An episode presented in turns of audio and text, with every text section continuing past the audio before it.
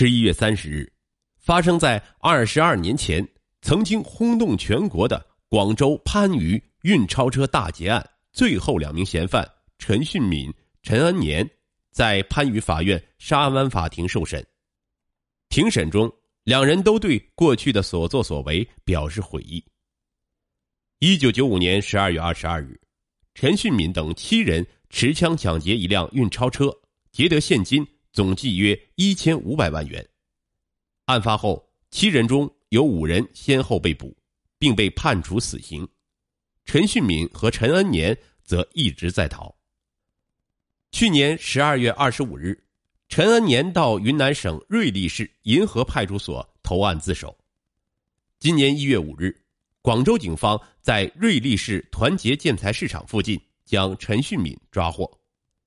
一九九五年十二月二十二日上午七时二十五分，原番禺市农业银行市桥信用合作社北郊储蓄所门口响起了枪声，粤 AR 零七四七运钞车遭遇抢劫，车内现金人民币一千三百二十一万余元，港币二百一十万余元，防爆枪十支，五四式手枪两支及各种银行票据印章。一批被抢走。五名抢劫者持七支五四式手枪以及炸药、雷管、麻袋等作案工具，还当场用枪打死警警一人，打伤一人。庭审当天，公诉方公布了更多的案件细节。广州市检察院诉称，何伟光、何永新、袁长荣、吴兆全、何东海，在抢劫得手后。迅速驾驶捷德的运钞车逃离现场，到事先约定的原顺德市伦教镇码头，与在该处接应的陈训敏、陈恩年及温石奇、温石坤等人一起，将大部分现款搬上一艘轮船。之后，由陈训敏驾驶运钞车驶离码头，将车丢弃于原顺德市伦教镇霞石工业区，意图制造。从陆路逃窜的假象，陈恩年则与其余人员驾船从水路向清远方向逃跑。案发后，何伟光等人先后被抓获，陈训敏、陈恩年一直在逃。二零一六年十二月二十五日，陈恩年到云南省瑞丽市银河派出所投案自首。二零一七年一月五日，广州市公安局。番禺分局联合云南省瑞丽市公安局，在云南省瑞丽市团结建材市场附近将陈训敏抓获。一九九六年二月，广州中院一审判处何伟光、何永新、袁长荣、吴兆全、何东海死刑，温石奇、温玉坤无期徒刑。一九九六年三月八日，广东省高院维持原判，核准了对何伟光、何永新。袁长荣、吴兆全、何东海判处死刑的裁定。出庭时，陈训敏摘掉了口罩，他埋着平头，戴一副黑框眼镜，有一些书卷气。值得注意的是，庭审当天，公诉方还披露了陈训敏、陈恩年两人所涉另一宗抢劫案。公诉方称，一九九一年十月二十九日下午六时许。何伟光与陈训敏、陈恩年及毛远琴，以租车为由骗取程勤利驾驶自己的北京牌吉普车，搭载四人从清远市阳山县开往该县青莲镇方向。途中，陈训敏、陈恩年与何伟光、毛远琴利用铁锤、铁钻等工具，合力将程勤利杀害，并抢走汽车，由何伟光驾驶汽车。继续往青莲高峰方向行驶，当汽车行至阳山县高峰乡芦苇山半山公路一半斜坡上时，车辆熄火，四人因害怕被人发现，因而弃车逃跑。庭审中，陈训敏、陈恩年两人对公诉机关的指控未提出不同意见。不过，当被问具体策划作案细节时，陈训敏表示不记得了。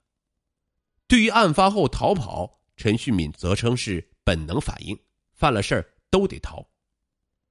陈恩年同样称，很多细节已经记不清了，不过其表示自首前自己有很强烈的撑不住之感，并且曾经打算打破之前不再见面的约定，约同陈旭敏一道自首。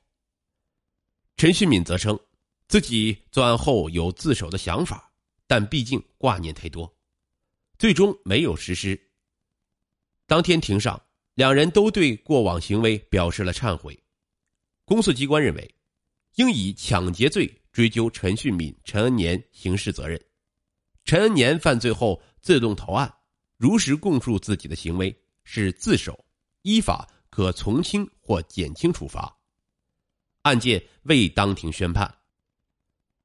逃亡的二十一年时间里，陈旭敏离乡千里，以莫义志的名字活着，在藏身地云南瑞丽。面相斯文的陈旭敏又被街坊叫成“莫眼镜”。莫眼镜中等身材，理着平头，常穿一件格子衬衫，在瑞丽一间建材市场卖瓷砖。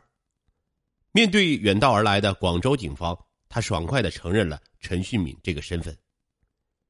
从广州市公安局番禺分局了解到，案发后，陈旭敏先后辗转福建、陕西。广西、海南等地，每到一地都以化名生活，抢劫所得很快所剩无几。到一九九六年，不得不在海南一家农场打工。之后，陈旭敏一度试图潜逃到缅甸，但因为生活上不适应，最后折返毗邻缅甸边境的云南瑞丽。那是一九九七年，这一年，陈旭敏变成了莫以志。这名建筑桥梁专业大学生，清远市公路局前公务员，试图与过去的一切割裂。在瑞丽，陈旭敏自称孤儿，以帮人贴瓷砖为生。在瑞丽，陈旭敏成家了，并拥有了三个女儿，生活一度潦倒。到二女儿出生时，他甚至出不起住院的费用，还是一名护士当场垫付。陈旭敏一直记得这件事儿。时隔十二年后，到二零一六年时，当初的这名护士家里装修需要贴瓷砖，陈旭敏特意嘱咐工人不要收钱。思维敏捷、讲信用，是周围人对墨眼镜的一致评价。二十年间，从贴瓷砖起步，陈旭敏生意是越做越大，并拥有自己的店铺和装修公司。只是总有人怀疑莫眼镜是个大学生，他的气质与建材市场永远有一丝丝格格不入。每当这时，陈旭敏总矢口否认：“我就是个贴瓷砖的。”番禺大劫案嫌犯陈旭敏被抓获，他在二十一年逃亡中的心路历程是怎样的？当时的作案动机是什么？被抓后有无忏悔？陈旭敏归案后。我们独家对话警方专案组成员，广州市公安局番禺公安分局刑警大队副大队长董佩，民警黎超明、李其豪。陈旭敏和陈恩年是怎样逃亡的？董佩说：“按陈旭敏所说，当时为了躲开警方视线，他们从广东坐火车或汽车，先后到福建、陕西、广西、海南，又回到广西。”在每个地方都化了名，短暂停留。陈旭敏说，在海南的时候钱花光了，停留过一段时间。他和陈恩年躲在大山里，帮一个农场砍树。后来就是做苦力，有时候一两天都没饭吃。坐车没钱，被售票员赶下去。最后就是沿着公路走，一路走一路乞讨。陈瑞敏说，有时候都准备投案了，但是下不定决心。李奇豪说。呃，期间他们还去过越南，陈旭敏也去过缅甸，但是他本身生活条件比较好，不习惯越南和缅甸的情况，又返回国内。他们从一九九七年到云南瑞丽，到瑞丽时候，他们两个人身上只有十三块钱。大家最好奇的是，陈旭敏当年是大学生、干部子弟、公司经理，收入很可观，前途也无量，为什么会铤而走险呢？李奇豪说：“贪财还是首位的原因。经过这几天的审问，陈旭敏对作案动机的供述，有一句话让我印象深刻。当时他们作案的几个人，基本都是从小到大的哥们儿，结成了兄弟同盟。后来吃喝玩乐，挥霍无度，走上了歧途。陈旭敏说：“他把‘生当作人杰，死亦为鬼雄’这句诗作为座右铭。他不甘做平凡的人，一定要做轰轰烈烈的事儿。他从小就爱看《水浒传》这样书，也受到那个年代港台片的一些影响。他们做这个案是立了投名状的，就是要干件大事。你们是何时接到这个案子的？”董佩说。我们是二零一六年接手的这个案子，去年九月份，广东公安厅又一次布置了追逃任务，陈旭敏和陈安年的名单下发到我们番禺分局，我当时刚调回番禺分局刑警大队，领导让我想尽一切办法把两人缉拿归案，这案子很有名，经历了几代刑警，我当时没敢答应，考虑了两天。在陈恩年自首前，警方掌握的情况如何呢？我们调阅了大量的案卷，如果按照重量来算的话，我自己看的卷宗就有二十来斤，全部估计有一百多斤。在查阅案卷的基础上，我们分析了陈旭敏、陈恩年有可能藏匿的地方。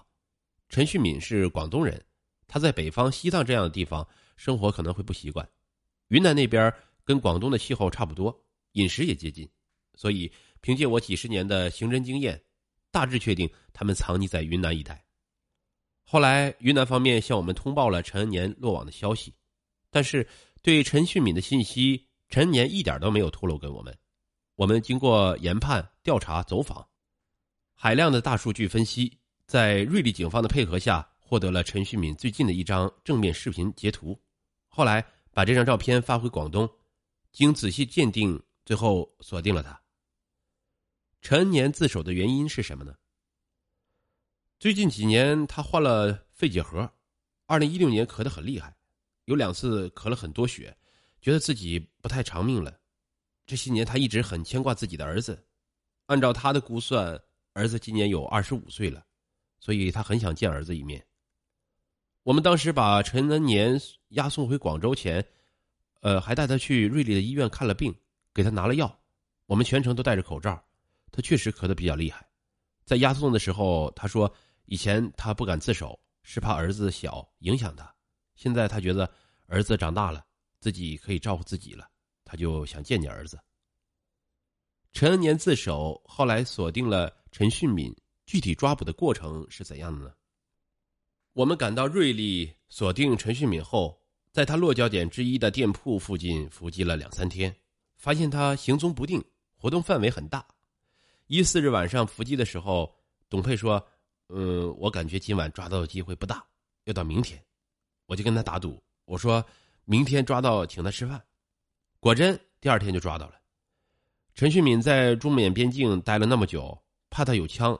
抓捕前，嗯，董佩特意嘱咐一定要注意他的双手，嗯，还制定了三套抓捕方案。当时瑞丽警方配合我们抓人，我们进去的时候，他没有反应过来，很快就把他带离现场。车子停在他店铺的门口，到了车上，他有些吃惊，我就跟他用粤语讲，说说广东话吧，他就明白了，说你们什么都不用说，我知道你们来干什么的，我配合你们就是。我就问他，我说你叫什么名字？他说陈旭敏，他说他知道迟早会有一天被抓，也想过很多次被抓后怎么办，整个过程他看上去比较放松，像正常人一样。被抓后有一个细节，陈旭敏说：“从一号开始，他心里就砰砰跳，感觉要出事儿。他专门买了个安神的念珠，每次心情不稳的时候，就抬手闻一下。